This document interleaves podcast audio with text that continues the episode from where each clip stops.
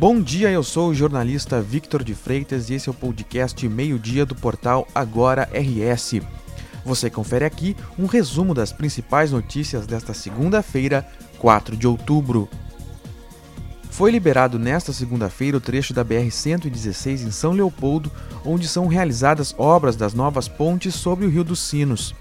Ao todo, foram içadas 32 vigas pré-moldadas, o que exigiu o bloqueio da pista no sentido capital-interior nos últimos dias.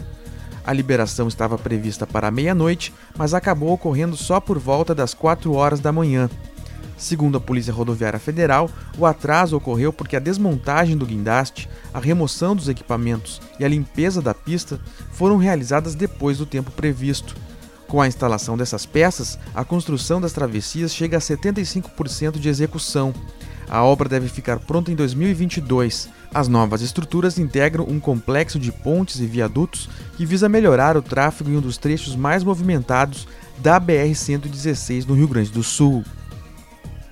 A partir desta segunda-feira, transações via Pix feitas por pessoas físicas das 8 horas da noite às 6 horas da manhã terão limite de mil reais. A medida aprovada pelo Banco Central visa coibir fraudes, sequestros e roubos noturnos. Mas o cliente poderá alterar os limites das transações por meio dos canais de atendimento eletrônico das instituições financeiras. Os aumentos, no entanto, só serão efetivados de 24 a 48 horas após o pedido. As instituições financeiras também terão de dar aos clientes a possibilidade de definir limites distintos para transações do Pix para dia e noite, permitindo limites mais baixos no período noturno.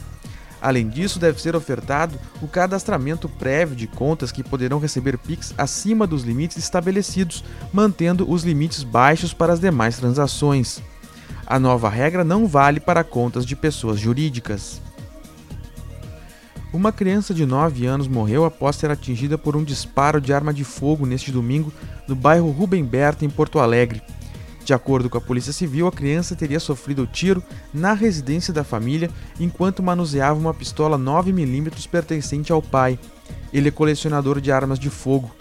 Também, conforme a polícia, os pais da criança acompanhavam visitas ao portão da casa quando houve o disparo. A Polícia Civil está apurando se o disparo feito com a pistola foi de forma acidental ou por alguma motivação. As investigações vão apurar se houve negligência ou não. Dois homens foram presos após agredirem um homem em frente a um açougue em Alvorada, na região metropolitana de Porto Alegre. O crime ocorreu no sábado e chama atenção pela banalidade.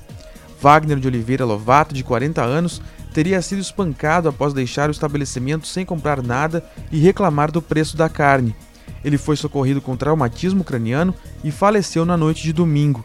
Os dois homens presos apresentavam sinais de embriaguez. Uma massa de ar seco e frio ingressou no Rio Grande do Sul nesta segunda-feira. Após uma manhã de frio em algumas regiões, as temperaturas ficam amenas a partir da tarde, como em Bagé, na campanha, onde a máxima chega a 19 graus depois de um registro de 5 graus no início da manhã. Em Porto Alegre, a máxima será de 20 graus. A chuva só deve voltar na quarta-feira, com previsão de raios e rajadas de vento na metade norte. Também pode haver granizo para a região noroeste, assim como para o norte. Esta edição do meio-dia chegou ao fim, mas você fica sabendo o que acontece no estado em agora no rs.com. Obrigado pela companhia e até o meio-dia de amanhã.